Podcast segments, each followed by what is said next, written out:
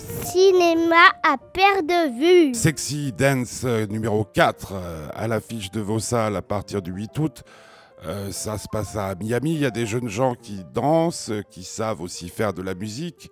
Enfin, de la musique comme aujourd'hui avec des platines et tout ça. Et puis depuis quelques temps, ils organisent des événements dans la rue, histoire d'être de plus en plus célèbres afin d'obtenir un prix sur YouTube, je crois, ou enfin de ou Dailymotion, c'est pas une de ces une de ces choses qui ont révolutionné notre, notre vie.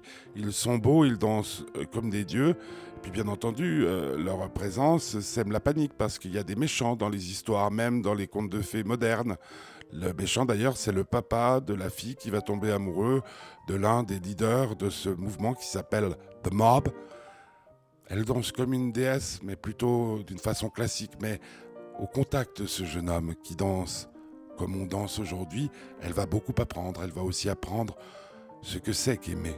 Vous savez, comme au cinéma, on se roule des pelles, on se jure fidélité, on se fait des coups tordus, on est contrarié, mais en définitive, on aime. On sent sous cette jupe moulante qu'il y a un cœur qui bat.